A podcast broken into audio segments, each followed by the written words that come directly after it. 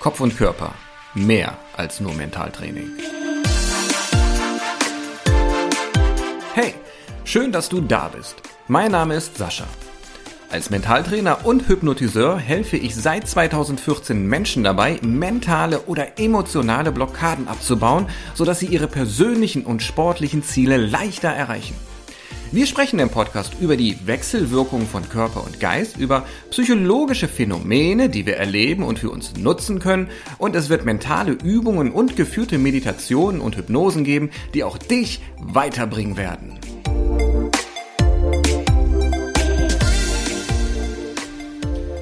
Hallo und willkommen zur Folge Nummer 32, die erste Folge im Jahr 2022 und ich Weiß nicht, ob du dir irgendwelche Vorsätze für dieses Jahr vorgenommen hast. Ähm, mein Vorsatz ist auf jeden Fall, dieses Jahr wieder mehr Podcast-Folgen zu machen als im letzten Jahr. Da musste ich doch jetzt mit Erschrecken feststellen, dass ich, dachte, dass, dass ich doch ganze drei Folgen im Jahr 2021 nur veröffentlicht habe. Also irgendwie, ich weiß nicht, wie es bei dir war, aber 2021 ist bei mir irgendwie zickzack schnell verflogen. Ähm, ich warte immer noch auf den Sommer 2021. Vielleicht geht es dir da ähnlich. Egal. Ähm, auf jeden Fall werden wir schauen, oder werde ich schauen, dass ich dieses Jahr wieder regelmäßiger eine Folge raushaue. Und in der ersten Folge soll es um das Thema Meditation versus Hypnose gehen. Nicht nur, dass ich von dem einen oder anderen Hörer eine Nachricht bekommen habe, weil er sich für die Unterschiede zwischen Hypnose und Meditation interessiert. Nein, auch bei mir in meinen Räumen, wenn ich mit meinen äh, Klienten und Kunden hier arbeite, ist doch wirklich in den letzten Monaten immer häufiger dann auch so der Fokus auf das Thema Meditation gekommen. Viele Menschen möchten gerne meditieren, wissen aber nicht, wie es geht, wie es funktionieren soll, beziehungsweise, das ist mein Eindruck, haben irgendwie eine falsche Vorstellung davon vermittelt bekommen, was Meditation eigentlich bedeutet. Und ich weiß nicht, woran du jetzt denkst, wenn du den Begriff Meditation durch deinen Kopf bouncen lässt. Ähm, aber viele Menschen glauben, man darf bei einer Meditation oder das Ziel einer Meditation ist, nicht, nicht zu denken. Und dann setzen die sich hin oder legen sich hin und versuchen es irgendwie nachzuahmen, lesen vielleicht auch ein paar Sätze darüber oder schauen sich ein YouTube-Video an oder so und äh, versuchen dann an nichts zu denken und merken dann natürlich, dass sie an etwas denken und dann kommt natürlich Ärger, Frust auf, die Überzeugung, ich kann das nicht, ich bin unfähig zu meditieren und äh, ich lasse es wieder sein. Obwohl dann doch irgendwie der Wunsch da ist, meditieren zu können. Und wenn ich dann meinen Kunden hier vor Ort sage, pass mal auf, es geht gar nicht darum, dass du an nichts denkst, dann schauen mich meistens immer erstmal große Kuckerlis an, ähm, weil sie das so noch nie gehört haben. Aber grundsätzlich geht es beim Meditieren darum, sich um seine Gedanken keine Gedanken zu machen. Also das gedankenlose Denken der Gedanken beschreibt den Zustand der Gedankenlosigkeit, von dem so gesprochen wird. Ich wiederhole, also das gedankenlose Denken der Gedanken beschreibt den Zustand der Gedankenlosigkeit. Das bedeutet also nichts anderes, als dass du dir erlaubst, deine Gedanken, die du nun mal denkst, und das Gehirn denkt eben halt pausenlos Gedanken, dass du dir erlaubst, diese Gedanken einfach zu denken, ohne sie zu analysieren, diese Gedanken, ohne sie zu bewerten, ohne sie zu kritisieren oder ohne gegen diese Gedanken anzuarbeiten, sondern einfach das Denken zuzulassen. Man kann das damit vergleichen, ist auch ein häufiges Bild, was verwendet wird, dass man einfach, ja, jeder hat das in der Regel schon mal als Kind gemacht, sich auf, auf eine Wiese vielleicht im Sommer oder im Frühling legt und Richtung Himmel schaut und einfach die Wolken beobachtet. Ohne dass man sich jetzt aktiv Gedanken über die Form, der Struktur, die Lichtverhältnisse oder was auch immer Gedanken zu machen, sondern dass man einfach nur guckt und die Wolken einfach passieren lässt. Und wenn du das vielleicht schon mal gemacht hast, dann wirst du bestimmt auch diesen Effekt kennen, dass man dann da irgendwie auch mal so ein bisschen ja, abdriften kann, dass man da quasi kurz vorm Einschlafen ist, dass man also auch darüber sehr gut in eine angenehme Trance oder natürlich auch letztendlich vielleicht mal kurz in ein Nickerchen hineinsinken kann. Aber versuch das einfach mal auf deine Gedanken zu übertragen, dass also deine Gedanken, die du so im Kopf denkst, die, die innere Stimme, die du da hörst, die inneren Bilder, die du dabei vielleicht siehst, wenn du dich einfach hinhockst, dass du dir erlaubst, die einfach zu beobachten, als würdest du Wolken am Himmel beobachten. Ohne diese Bilder oder Gedanken oder inneren Worte, die du da hörst oder siehst, irgendwie zu bewerten und ähm, zu analysieren. Es geht also darum, Abstand zu gewinnen und einfach laufen zu lassen. Und was passiert also, wenn man das tut, wenn man einfach meditiert, also das gedankenlose Denken der Gedanken sich erlaubt?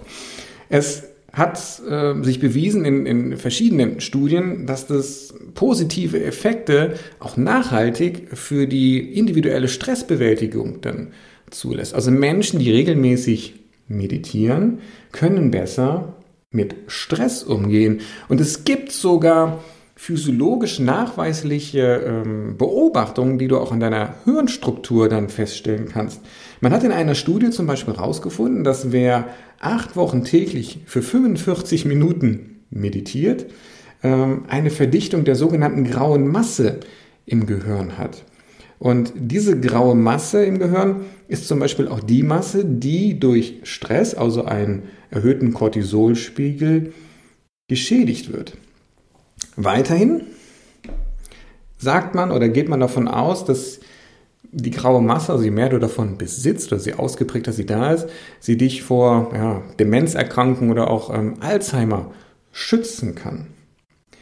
Und äh, weniger Stress hat natürlich jetzt nicht nur positive Auswirkungen auf unser Gehirn, sondern auf unseren ganzen Hormonaushalt, unsere weiteren Organe, unseren gesamten Körper und natürlich auch letztendlich auf unser Verhalten. Und beim Verhalten ist es gerade auch interessant, dass ähm, weniger Stress die Dichte der grauen Masse in der Amygdala, in unserem Gehirn, ähm, reduziert.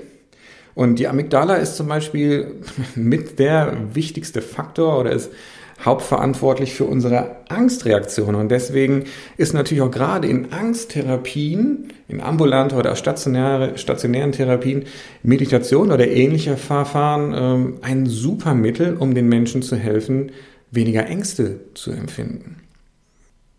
Weiterhin ist es so, dass wenn wir unsere eigenen Gedanken und Gefühle bzw. Körperwahrnehmungen lernen auf diese Art und Weise, also meditativ, mit Abstand, ohne sie zu analysieren und zu bewerten, zu beobachten, starre Reaktionsmuster, also Denk- und Verhaltensmuster und, und, und Gefühlsabfolgen für uns selbst in einer Meditation zu erkennen. Also man kriegt dann so eine Art Hallo-Wach-Effekt, kann man sagen. Und kann dadurch natürlich auch ja, sich selbst besser kennenlernen und auch bewusster dadurch steuern. Das ist also, es ist also auch ein wichtiges Instrument, in der Persönlichkeitsentwicklung, kann man sagen. Und ähm, ein weiterer Clou oder ein kleineres Gimmick ist vielleicht noch, dass man davon ausgeht, dass wer regelmäßig meditiert, ähm, eine verlangsamte Hirnalterung besitzt. Also du bleibst durch, durch die Flexibilität, Flexibilität, die du dir erlaubst, ähm, auch noch im Alter, ich sag mal, im Gehirn fitter und dynamischer. Das war jetzt mal so ein kleines, kurzes Roundup zum Thema Meditation und wie es funktionieren kann.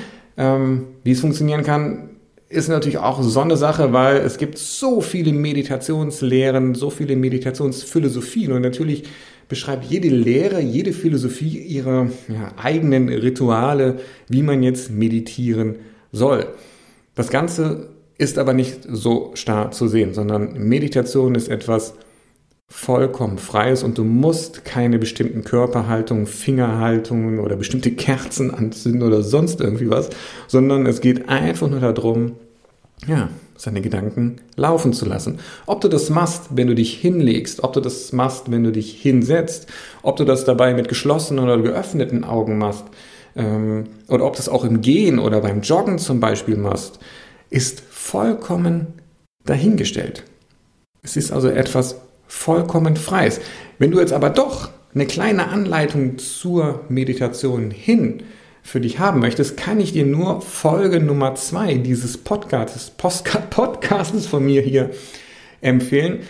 Da mache ich eine kleine Trance-Induktion, um ja, Trance und Hypnose kurz kennenzulernen. Und letztendlich ist das schon eine super Meditationsanleitung, wenn du dann einfach nach der Einleitung und Vertiefung dir erlaubst, deine Gedanken einfach laufen zu lassen. Wie unterscheidet sich aber jetzt Meditation von Hypnose? Grundsätzlich sind die Unterschiede gar nicht so krass aus meiner Perspektive und aus meiner Sicht der Dinge. Nur dass wir in einer hypnotischen Trance, wie gesagt, Trance ist Trance, ob du es jetzt meditativ oder hypnotisch nennst, ähm, wir sie eben halt, ich sag mal, ein bisschen effektiver und zielgerichteter nutzen, weil es jetzt nicht nur darum geht, rein seine Gedanken ablaufen zu lassen, sondern mit Hilfe des Coaches oder des Hypnotiseurs sehr gezielt, ich sage auch gerne sehr chirurgisch an bestimmten Problemfeldern mentaler Art oder emotionaler Natur ähm, zu arbeiten. Aber letztendlich ja, geht es auch darum, Abstand zu nehmen von starren Gedanken oder Verhaltensabläufen, andere Perspektiven anzunehmen und dann eben halt Metaphern, Bildern, Imagination entsprechend sehr gezielt, sehr fix eine gewünschte Veränderung herbeizuführen. Also ich würde jetzt wieder sagen, Hypnose ist ja die, der, der, der Shortcut der Meditation, wenn es um einzelne Arbeits- oder Problemfelder geht. Aber ich denke und bin der Meinung und der Ansicht, dass man, ob man jetzt rein mit der Methodik der Meditation arbeitet ähm, oder mit der mit den Abläufen und den Ritualen der sogenannten Hypnose, dass man mit beiden Arbeitstechniken dieselben Ergebnisse letztendlich erzielen kann. Aber wie gesagt, bei Hypnose geht es eben halt viel fokussierter ähm, und viel chirurgischer dann letztendlich zugange. Gut. Ich hoffe, ich konnte jetzt schon mal einen Einblick darüber verschaffen, was Hypnose respektive hier vielmehr, was jetzt der Unterschied zur Meditation ist und wie Meditation zu verstehen ist. Und ja, ich will jetzt häufiger eine neue Folge machen. Ähm, ich denke mal, ich hau einfach dann im, im Anschluss an dieser Folge meine Folge raus, ähm, wo wir uns nochmal um eine reine ja, meditative Übung ähm, kümmern oder eben halt, ähm, vielleicht stelle ich so zwei, drei Vorübungen vor, wie man sich darin trainieren kann, zu meditieren, also seine, seine Konzentration zu bündeln ähm, und ja, mit ablenkenden Gedanken, die man nun mal so hat, besser umzugehen. Von daher danke ich dir bis hierhin erstmal fürs Zuhören. Ähm, ich wünsche dir erstmal noch weiterhin einen guten Start in das neue Jahr 2022. Würde mich freuen, wenn du ähm, hier meinen Podcast abonnierst oder mir vielleicht auch bei ähm, Apple Podcast eine Rezension oder ein Feedback zukommen lassen würdest. Würde ich mich sehr darüber freuen und ja, mach's gut und bis demnächst. Hab einen schicken Tag.